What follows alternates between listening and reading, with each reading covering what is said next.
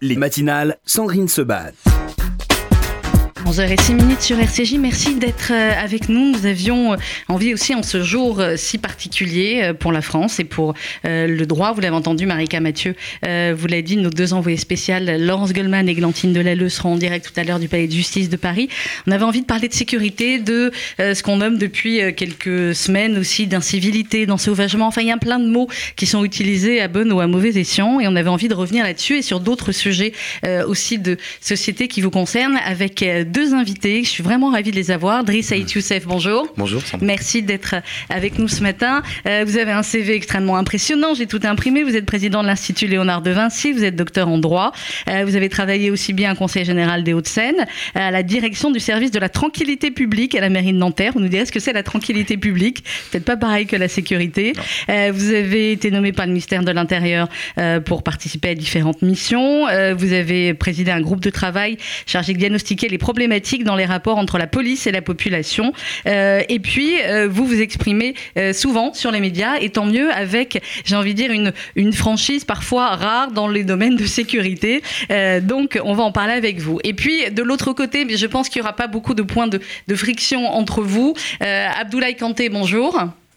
Oui, bonjour. bonjour Bonjour Abdoulaye, merci d'être euh, avec nous. Vous êtes policier dans les Hauts-de-Seine. Euh, je le disais euh, tout à l'heure pour vous présenter que vous avez travaillé à la BAC pendant de nombreuses années, à Police Secours également. J'ai lu un article où vous répondiez à une interview où il parlait de vous en disant policier star sur les réseaux sociaux. C'est vrai que c'est comme ça que qu'on a été nombreux à vous découvrir. c'est important pour. Alors vous allez me dire si jamais, je ne sais pas si vous êtes en service ou pas ce matin, si jamais il y a un souci, vous avez le droit de, de quitter l'émission voilà, exactement. Euh, c'est les, risques entre guillemets du métier. Euh, je ne sais pas si vous connaissez tous les deux, si vous avez eu la possibilité déjà d'échanger, mais je pense que vous devez connaître de nom. Oui. Euh, à travers les médias, j'ai découvert l'excellent travail de M. Driss Youssef que je respecte et, et je trouve très pertinent. Alors voilà, on est, on est d'accord là-dessus. D'abord, un mot, puisque c'est une journée particulière aujourd'hui euh, pour la France, c'est le jour où s'ouvre euh, ce procès historique des attentats de, euh, de 2015. Comment l'expert en sécurité, puis j'ai envie de dire au-delà de cela, le, français, le républicain, euh, Driss Youssef, vit cette journée et les, semaines qui s'annoncent pour, pour nous bah, Moi, titre personnel, je l'ai vraiment vécu comme un véritable traumatisme. Je pense qu'il y a, y a ne faut pas oublier qu'avant, il y avait euh, les attentats de Mohamed Merah, Toulouse et Montauban, qui a aussi visé euh, la communauté juive. Donc, on, c'était aussi euh, un drame très particulier. Et puis, on était dans le sentiment que finalement, ça n'allait plus s'arrêter. Donc, Charlie Hebdo, plus la policière municipale qui a été sauvagement assassinée par Amélie Koulibaly. Puis, ensuite, j'ai même pas envie de dire la prise d'otage, mais c'est ce massacre, effectivement, à l'hypercachère, qui a été, effectivement, on a, on, a finalement attaqué tous les symboles de notre démocratie savoir la liberté euh, d'expression, la liberté de la presse, la liberté d'informer. C'est aussi euh, euh, la policière municipale, ce qui représente aussi d'une certaine manière l'autorité. Et puis enfin, le vivre ensemble, s'attaquer à une communauté des Français parce qu'ils sont de confession juive, c'est finalement, on a attaqué vraiment tout ce qui peut représenter le vivre ensemble. Et pour moi, ça a été un véritable traumatisme. Aujourd'hui, on est sur un procès qui s'ouvre sans les, auteurs. Mm-hmm. C'est, je trouve que d'une certaine manière, c'est quand je dis dommage, on, ne va pas les regretter évidemment, mais je, dis que de les avoir en face et de les juger sévèrement, c'est aussi une certaine forme de justice euh, qui doit être faite. Il y a des auteurs, des complices, on verra ce que dira le tribunal judiciaire à l'issue de ce procès qui s'annonce long et difficile aussi pour les victimes et pour les familles des victimes. Et puis, mais euh, voilà, je, pense que ça doit aussi servir de, de alors c'est pas le premier, ça sera pas le dernier, hélas, mais ça doit aussi servir à nous tous comme un repère pour ne plus oublier, pour que ça ne recommence plus demain. Euh, Abdoulaye Kanté, en tant que, en tant que policier, euh, évidemment, comment vous, comment vous vous sentez aujourd'hui, comment vous sentez ce procès? Et peut-être dites-nous où est-ce que vous étiez euh, en 2015, où est-ce que vous étiez en poste? Bah Écoutez, en 2015, je me trouvais justement en Seine-Saint-Denis et justement, j'étais, on va dire, aussi pareil, un participant un peu plus tard, notamment sur les attentats du Stade de France. donc j'y étais carrément parce que je suis parti sur place. Euh, effectivement, si j'ai des copains aussi qui étaient au Bataclan, donc des collègues euh, que, qui sont intervenus, primo-intervenants, et qui sont tombés aussi. Mhm. Je pense qu'effectivement, c'est cinq ans après quand vous on revient sur ces sur euh, sur ces comment dire sur cet événement qui était tragique pour pour tout le monde parce que je pense qu'aujourd'hui tout le monde pourra dire où il se trouvait et ce qu'il faisait en janvier et en novembre 2015 pendant cette période sombre. Je pense qu'en tant que policier effectivement nous on était, il y avait une preuve de sidération où on s'est dit que, bah, effectivement, il y a quelque chose qui se passe de grave dans notre pays. Notamment, nous, nous sommes garants de la paix et que cette paix, justement, est violée. Il faut dire la vérité, qu'elle a été violée par l'obscurantisme, euh, le terrorisme, la haine.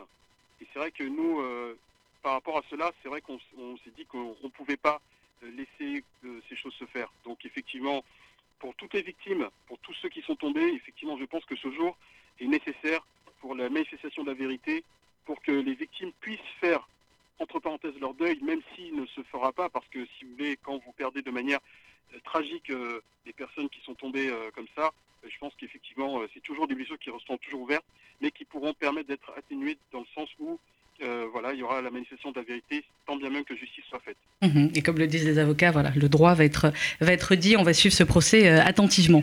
Alors, euh, Driss Youssef, c'est vrai que ces derniers mois ont été particuliers en France et dans le monde. Clairement, on a beaucoup parlé de sécurité sanitaire, on en parle encore bien évidemment, mais c'est vrai que ces dernières semaines, on a eu l'impression, vous allez nous dire si c'est un peu plus qu'une impression, que les actes violents, notamment les actes violents parfois liés au port du masque ou à d'autres choses, euh, se multiplier en France Est-ce que c'est simplement une impression ou est-ce que réellement il y a une, montée des... Alors je vais employer des mots et vous me direz, le spécialiste de sécurité, si les mots sont bons ou pas. On parle d'incivilité, on parle euh, d'agression, souvent d'agression souvent violente. Quels sont euh, les bons mots à votre avis et est-ce que ce n'est qu'une impression ou est-ce que c'est vrai, il y a quelque chose de particulier et de grave qui est en train de monter dans notre pays?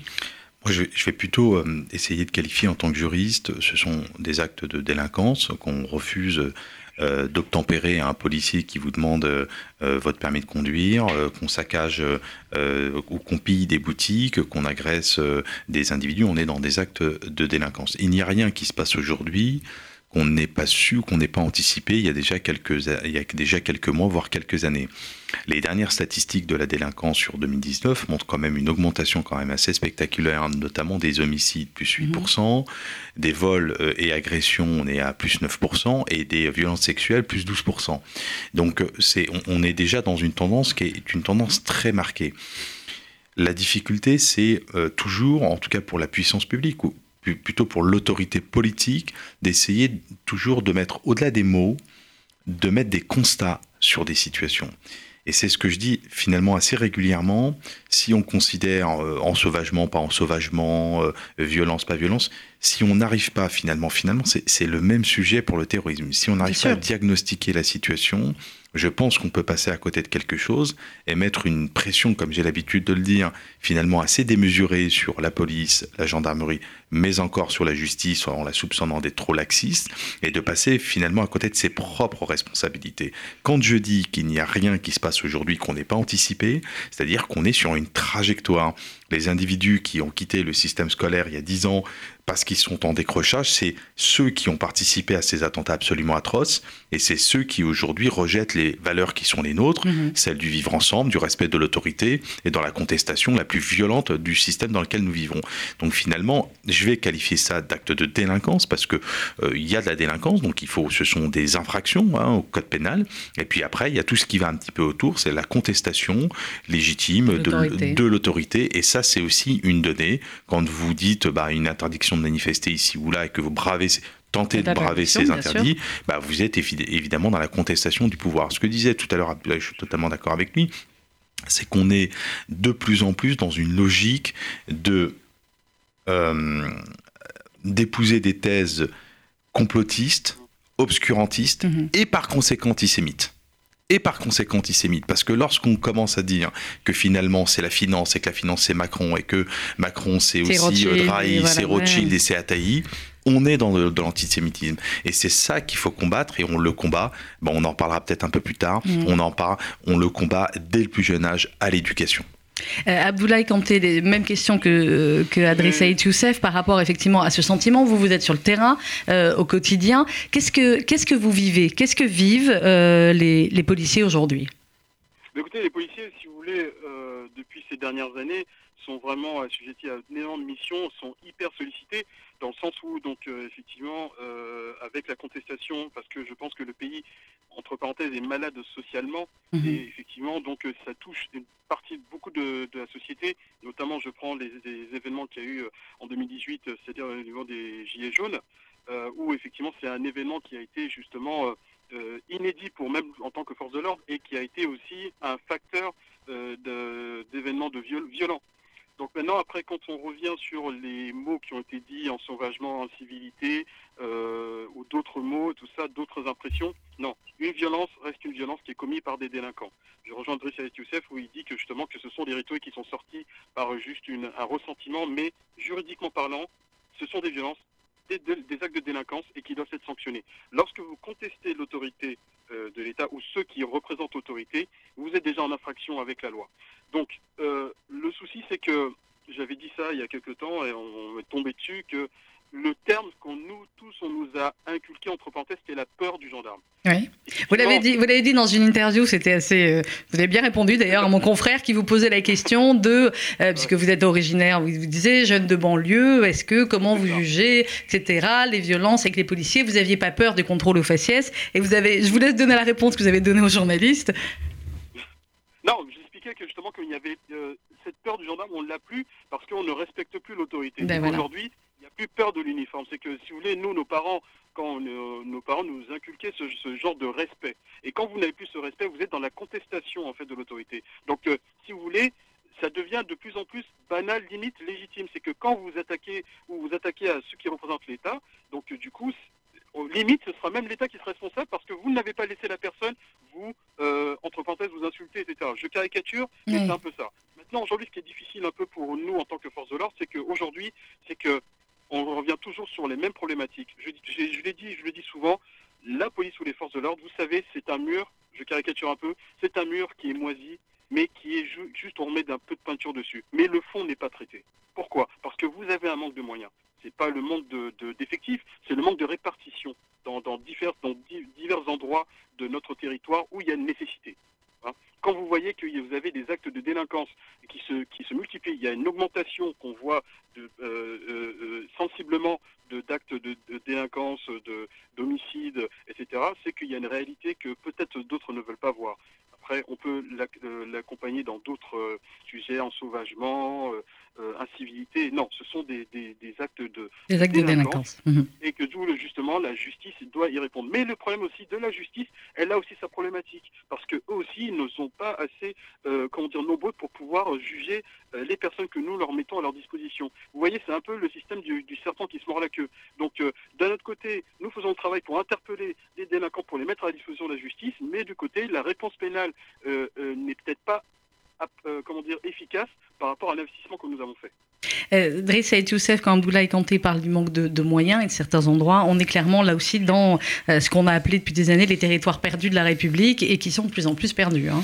Alors, il y a deux choses. D'abord, sur les, sur les moyens.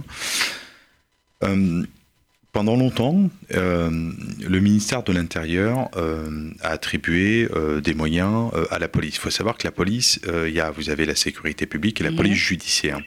Eu égard à la recrudescence euh, d'attentats ces dernières années, le ministère de l'Intérieur, et à juste raison, a décidé d'affecter beaucoup de moyens à la police judiciaire, c'est-à-dire notamment la DGSI, qui a quand même pompé beaucoup, beaucoup, beaucoup de moyens, à la fois en, moyens humains, euh, ça veut dire des, recrutements, quelquefois pompés sur des services euh, de police judiciaire, qui sont des services qui contribuent à la sécurité du quotidien.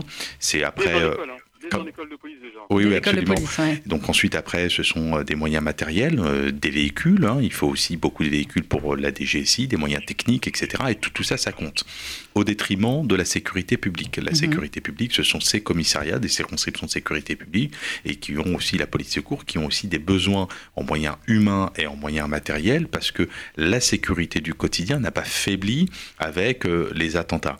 Donc là, on est vraiment sur un, sur un sujet qui est un un sujet de répartition qui est une répartition finalement assez inéquitable, à tel point que la DGSI a, pris beaucoup de moyens sur ce qu'on appelle le renseignement territorial et qui permet à la sécurité publique d'avoir des indicateurs, notamment sur ces quartiers un peu perdus, et de comprendre un peu ce qui s'y passe. Parce que la police de proximité a naturellement disparu avec le manque de moyens et la recentralisation. Et donc, du coup, on a beaucoup moins de moyens, on a beaucoup moins d'effectifs pour aller voir ce qui se passe. Après, on a beaucoup demandé à la police je trouve qu'on demande beaucoup trop à la police. Alors aujourd'hui, aujourd'hui, on dit oui, mais très bien, mais il faut recentrer les missions dites non prioritaires ou les missions dites périphériques. Sauf que à force de demander aux policiers d'aller faire de la garderie, d'aller chercher des gamins, d'aller faire tout et n'importe quoi, on en arrive à une situation où la police ne peut plus gérer le quotidien. Et c'est pas forcément à la police d'être 24 heures sur 24 dans un quartier ce n'est pas son rôle. La police, elle n'intervient. Il faut, selon vous, redéfinir finalement le rôle aussi des, euh, des policiers? Ah bah, euh, moi je pense que oui. Quand on parle de coproduction, qu'est-ce que c'est la coproduction Ou maintenant c'est le grand sujet du continuum sécurité, c'est de dire il faut que l'on puisse compter à la fois sur les polices municipales, aussi sur la sécurité privée, mais aussi avec les élus locaux, enfin les collectivités territoriales, les médiateurs et d'autres services pour qu'effectivement il y ait un maillage territorial. Mhm. Je ne crois pas moi au quart de CRS en permanence au milieu d'une cité. Ça n'a absolument aucun sens s'il s'y passe rien. En revanche, que chaque acteur puisse jouer son rôle dans les territoires, des territoires perdus, y compris des services publics. Euh, la Poste, c'est un service public, la police est un service public de la sécurité. Donc chacun a ses responsabilités pour faire en sorte que ces territoires dont on dit qu'ils sont perdus, de d'assurer une présence et une autorité Parce que mhm. je pense que c'est important de parler comme ça. Euh, Abdoulaye, comment il a évolué votre métier? Vous savez, je crois, un peu plus de 20 ans que vous êtes euh, policier. Comment, comment vous avez vu évoluer votre métier et, et votre travail? Écoutez, euh, vous savez, quand vous épousez la carrière de policier, c'est que vous savez à quoi vous attendre. Donc forcément, c'est pour servir la population. Effectivement, la population est extrêmement en demande et aujourd'hui, si vous voulez, on fait du mieux qu'on peut. Comme le disait Doris Youssef, c'est qu'effectivement, on nous demande beaucoup, mais avec peu de moyens, mais nous faisons quand même nos missions avec euh, ce qu'on a. Et donc, euh, en 21 ans, effectivement, il y a eu on peut dire quelques, quelques améliorations ponctuelles et d'autres un peu moins. Donc, si vous voulez, on a, on a enlevé à Paul pour euh, habiller Jacques. Et pour autant, Paul est resté quand même euh, un peu, euh, un peu nu par rapport à ce qu'il doit, à ce qu'il doit faire. Donc, du coup, si vous voulez, c'est toujours ça. C'est un peu les montagnes russes. C'est qu'à un moment donné, vous allez avoir, par rapport à une certaine demande de service qui va être, par exemple, je prends des, investigations qui maintenant aujourd'hui ne devient plus vendeur entre parenthèses, parce que les, investigations dans la police étaient quelque chose de très très très prisé. C'était des J'ai fait pendant dix ans de et c'est vrai qu'aujourd'hui, maintenant, l'investigation ne plaît plus. Maintenant, les gens veulent aller vers la sécurité publique, mais cette sécurité publique, justement, n'a pas les moyens pour pouvoir répondre de manière quotidienne, comment dire, euh, à la population. Et l'évolution en tant que telle, et, ça après c'est politique, et ça c'est pas mon volet, c'est que certaines décisions politiques n'ont pas aidé justement à pouvoir euh, améliorer le quotidien comment de, mes collègues. Donc, euh, si vous voulez, quand il y a certains gouvernements qui ont supprimé quand même euh, des dizaines de milliers de postes de policiers, aujourd'hui, on ne peut pas reprocher à, un gouvernement qui est, qui est aujourd'hui ce qui s'est passé d'antan. Donc, si vous voulez, on paye certaines décisions d'avant et aujourd'hui, ok, on essaie de faire un peu du bricolage pour essayer de pallier à certaines choses. Donc, je prends l'exemple de la PSQ, la police de sécurité du quotidien, on va dire une, une, une sous, euh, comment dire, police urbaine de proximité, parce que moi, je suis un enfant de la police urbaine de proximité, qui, à mon sens, était quelque chose de, de, de je pense, euh, je, selon, j'aimerais bien avoir l'avis de, de Youssef par rapport à cela, qui était quelque chose, je pense, de très ambitieux, mais qui euh, n'a pas pu répondre de manière efficace à, enfin, c'était ambitieux, mais par contre, il n'y avait pas les moyens. Driss Oui, attendez, allez-y, Le policier était dans les quartiers, il était proche de la population et il arrivait à créer ce maillage entre la population et, euh, la police. Donc il y avait beaucoup de choses, remontée d'informations pour les services euh, d'enquête et plein plein de choses qui permettaient d'avoir cette présence.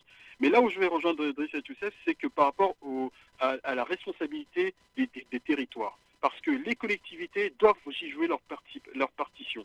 C'est que la police doit être, parenthèses, le dernier rempart. Vous avez les associations, les médiateurs, vous avez euh, les élus locaux, vous avez la police municipale, donc qui, déjà, qui peuvent jouer aussi, ce, comment dire, ce, travail euh, dans, ces territoires qu'on dit euh, territoires perdus de, de, la République.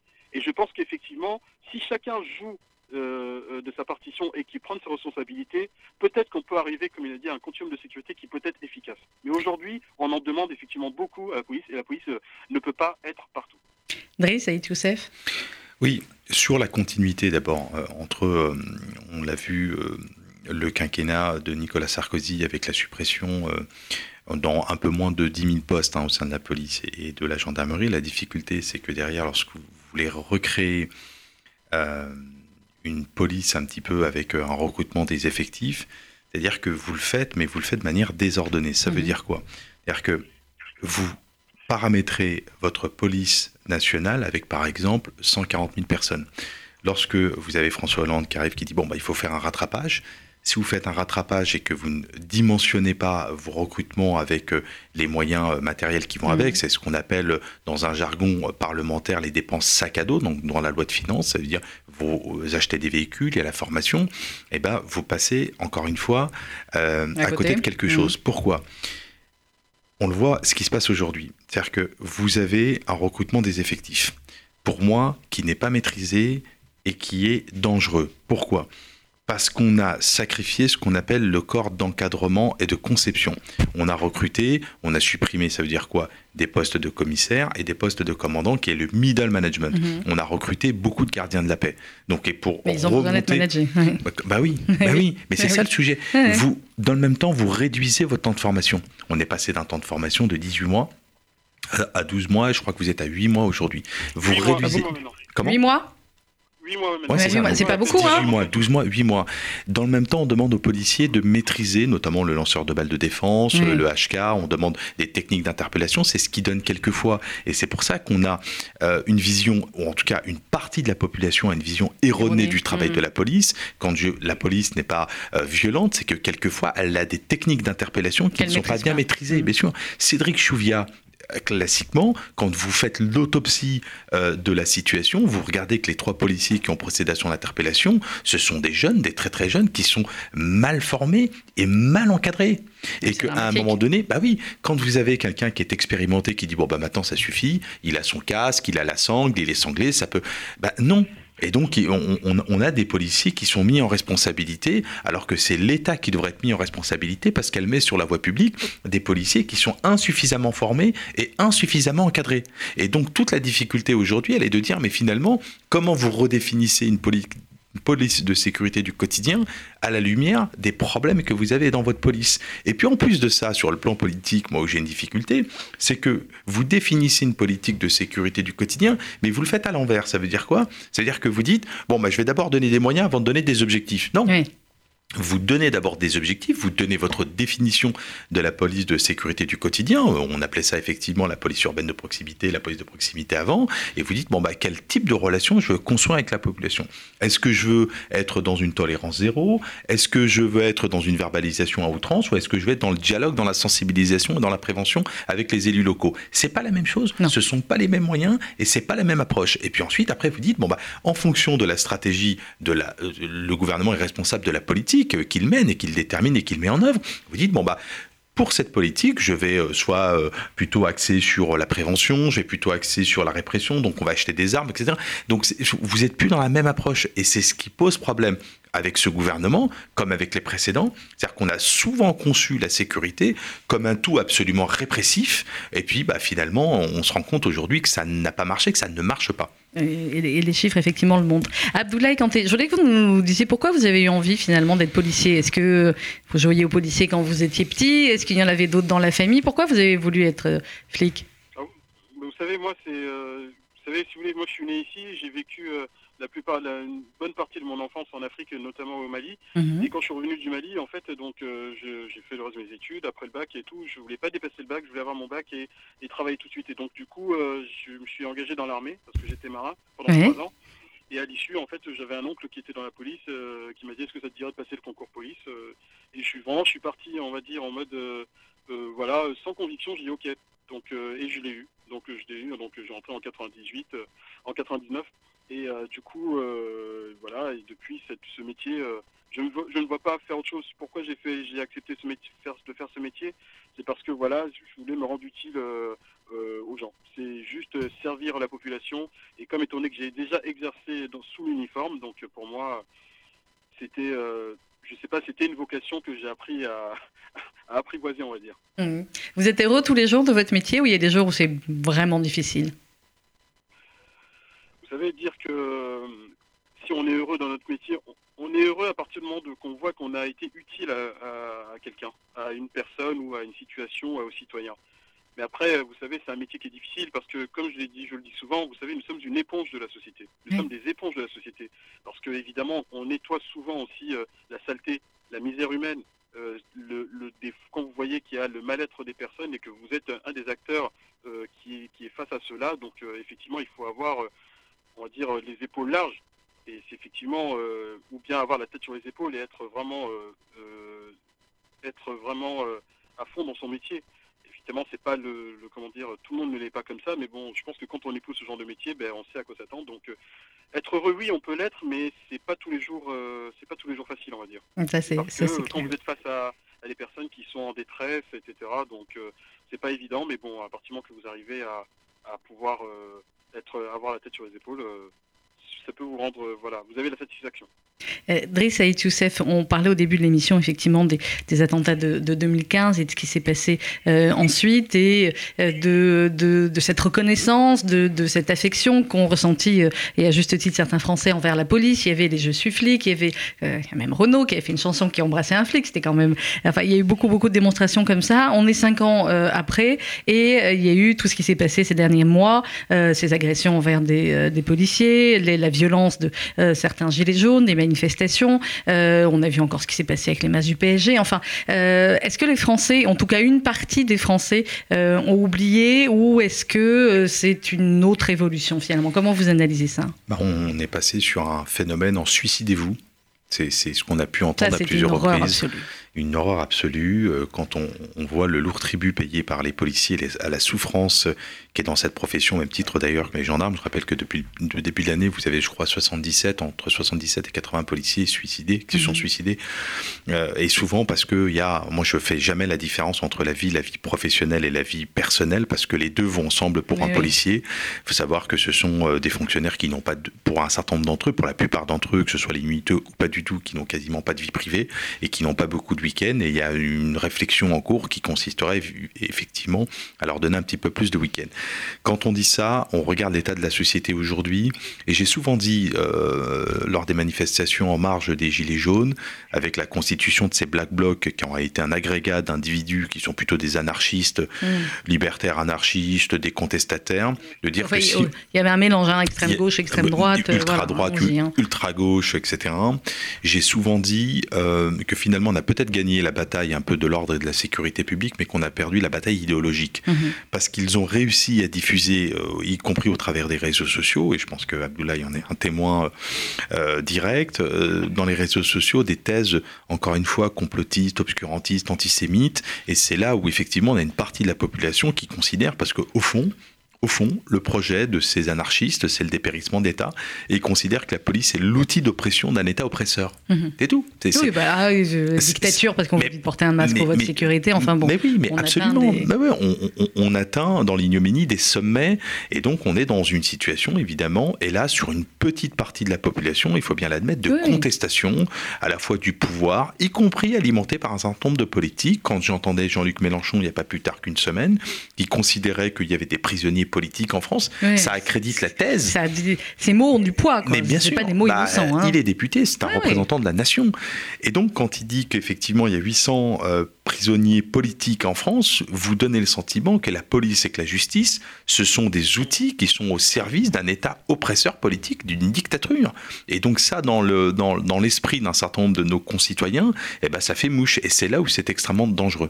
Abdoulaye Kanté sur ses réseaux sociaux aussi. Alors euh, vous, je, vous ai découvert en vous suivant sur euh, sur Twitter. Euh, j'imagine que c'est à la fois aussi compliqué pour vous parce que voilà les les insultes, les menaces, c'est assez courant et pour certains, vous avez un profil qui cadre pas. Hein. Quand certains veulent à tout prix faire passer les flics pour des racistes, forcément avec vous, ça cadre mal.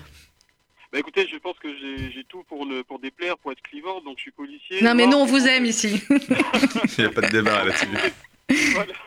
Donc voilà, si vous voulez, donc, des fois j'ai cette sensation d'être face à un tonneau des Danaïdes, donc de pouvoir expliquer en fait euh, que par rapport à certaines idées reçues, que non, la police n'est pas celle que vous pensez, la police n'est pas, on va dire, une dictature ou bien une milice, comme diraient certains euh, responsables politiques, députés de la représentation nationale quand même qui justement nous érige comme ça, mais ce que je leur dis toujours, c'est que est-ce que vous diriez cela à ces personnes qui ont versé le sang? Je prends l'exemple en, en, 2015. Est-ce que vous diriez cela à, à, ces collègues, ces femmes et ces hommes qui quotidiennement, justement, euh, vous savez, il y a une espèce de haine anti-flic qui est euh, alimentée, mais via les réseaux sociaux. Mais quand oui. on est dans la réalité, vous savez que des personnes qui vont vous insulter, ce sont eux qui viendront vous, vous solliciter. Bien sûr. Vous voyez ce que je veux dire Oui, et Donc, vous les aiderez. Et, et, je, et je, on les aidera parce que peu importe le profil de la personne, parce que nous, notre métier, c'est ça. Notre vocation, c'est vous. Notre vocation, ce sont les citoyens.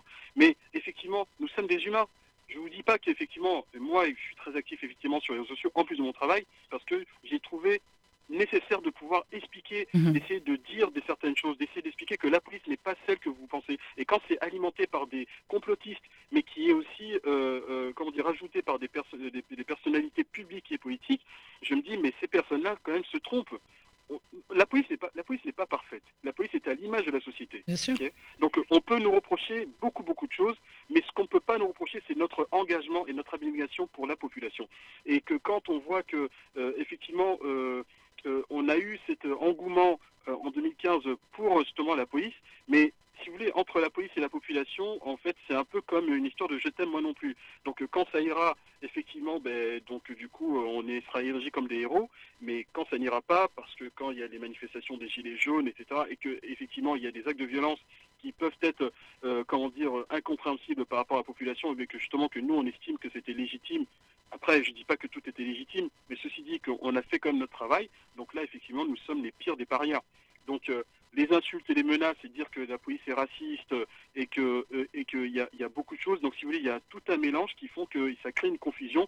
Et les réseaux sociaux, malheureusement, comment dire, y contribuent. Parce qu'aujourd'hui, il y a beaucoup de désinformation. Et je dis souvent que en ce moment, l'éducation est nécessaire par rapport à ce genre et de vous, phénomène. Parce que vous, oui. et, et aujourd'hui, juste pour, pour, pour, terminer, c'est que les gens n'ont plus ce recul nécessaire de pouvoir, euh, comment dire, euh, analyser l'information. On fait beaucoup d'analyses d'informations popcorn.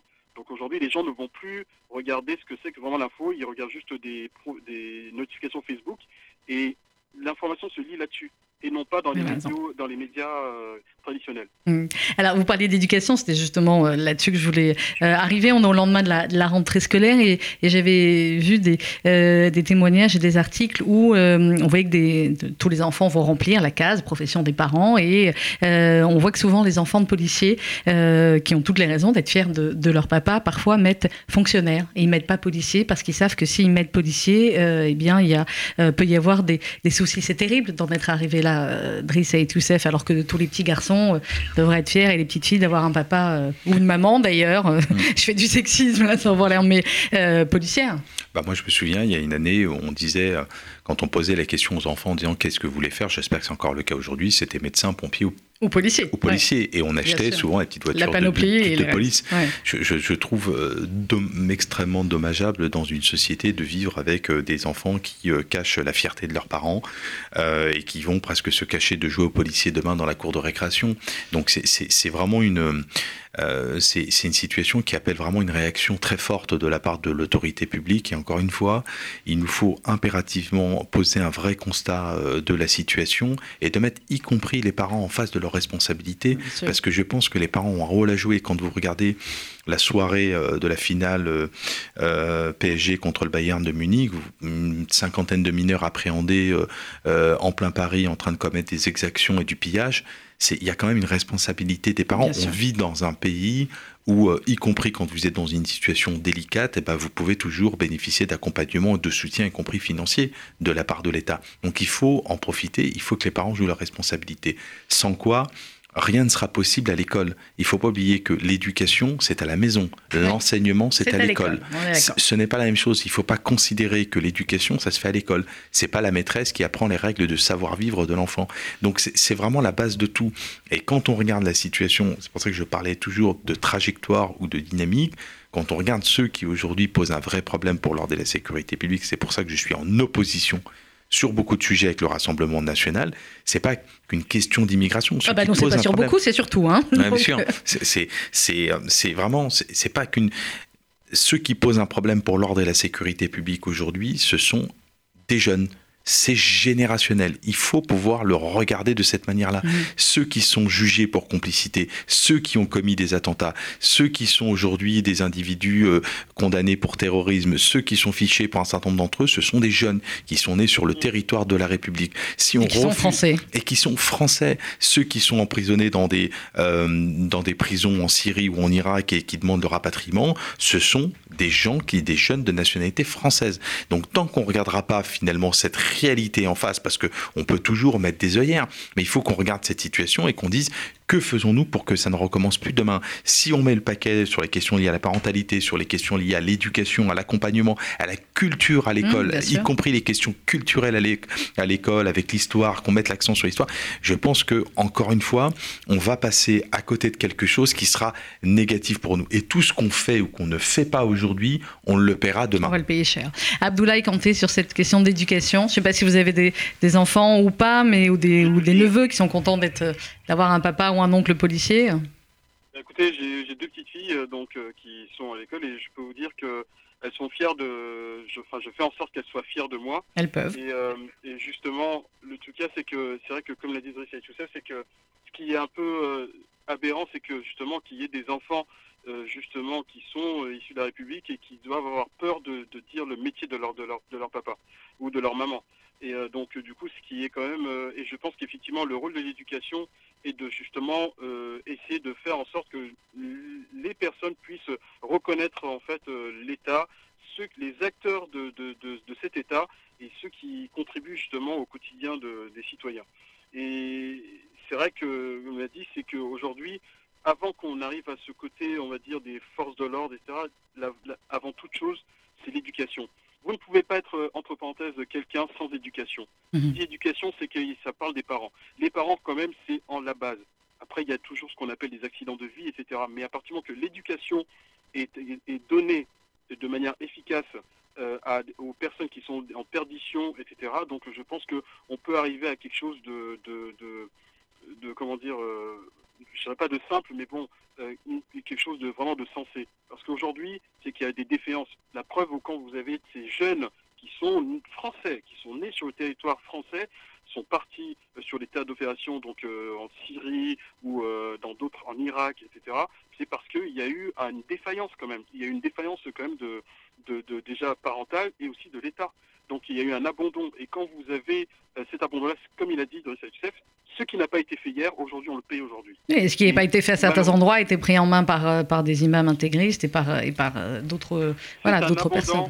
C'est un abandon de, c'est un abandon de, de l'État et que quand vous avez des, comment dire, il faut que l'État se sente chez elle partout sur notre territoire. Et si vous délaissez ce reste juste un petit morceau, ça laissera place à l'obscurantisme, le fanatisme et le radicalisme. Mmh. et les extrêmes de, de tout bord. Driss Saïd Youssef, quelle éducation vous avez eue vous J'ai posé la question à Abdoulaye pourquoi il était devenu policier. Comment on devient expert en sécurité euh, Et bah, c'est le droit, hein, clairement, qui, qui, définit votre, votre parcours. Alors moi j'ai un parcours très particulier puisque j'ai été en, en, échec scolaire pardon euh, très jeune. Donc ah bah dites-moi, ça va rassurer certains parents, hein, vu le nombre de diplômes là, que vous avez après. Donc euh, en, échec, en, échec scolaire et, et, donc ensuite évidemment euh, le décrochage, euh, la rue, euh, les bêtises, et puis ensuite vous vous reposez la question grâce à, à mes parents, c'est de se dire mais finalement ta place dans la, dans la société, eu égard à l'histoire qui est la mienne, celle de mes parents et de mon grand-père tirailleur mar marocain, donc c'est ça aussi pour ça, quand je parle de l'histoire, il faut savoir projeter son passé dans l'avenir, et donc de dire mais finalement quelle est la place de l'individu dans une société, et en particulier dans un pays comme la France, avec son histoire, avec ses traumatismes aussi, parce que je pense qu'il ne faut pas non plus les mettre de côté. Si on veut avancer il faut aussi les avoir aussi en ligne de mire et de dire bah, bah, finalement je pense que je peux jouer un rôle. Et puis c'est là où évidemment vous, vous, reprenez un peu les choses en main. Et puis vous, vous commencer à travailler euh, pour passer des diplômes. Et puis cette vocation à la sécurité, je l'ai eu, c'est vrai, euh, jeune, après en disant, mais finalement, j'ai cette envie de protéger nos concitoyens des différentes menaces, protéger les biens des personnes, c'est quelque chose qui m'a, c'est vrai, toujours passionné. Et puis après, vous en faites un objectif et vous tendez vers cet objectif pour atteindre des résultats. Là, aujourd'hui, voilà, une position moi, qui me satisfait totalement, même si au regard des différents événements, j'aimerais être encore beaucoup plus actif parce que je pense qu'on a tous une responsabilité, en tout cas un rôle à jouer dans cette J'imagine que comme Abdoulaye, vous, excusez-moi l'expression trivale, mais vous devez vous en prendre aussi plein la tête, d'accord Oui, oui, alors c'est vrai, j'ai reçu beaucoup de menaces, je reçois euh, un certain nombre de menaces, mais bon, après, ça, ça fait partie aussi euh, de la vie, il faut savoir aussi assumer euh, lorsque vous tenez des positions qui sont des positions assez claires, assez tranchées. Oui, mais en même temps, c'est des positions normales, c'est ça. Qui... Vous voyez, le, le truc commence vraiment être inversé. On reçoit des menaces parce que vous avez des positions républicaines et fortes sur la, sur la sécurité et que voilà.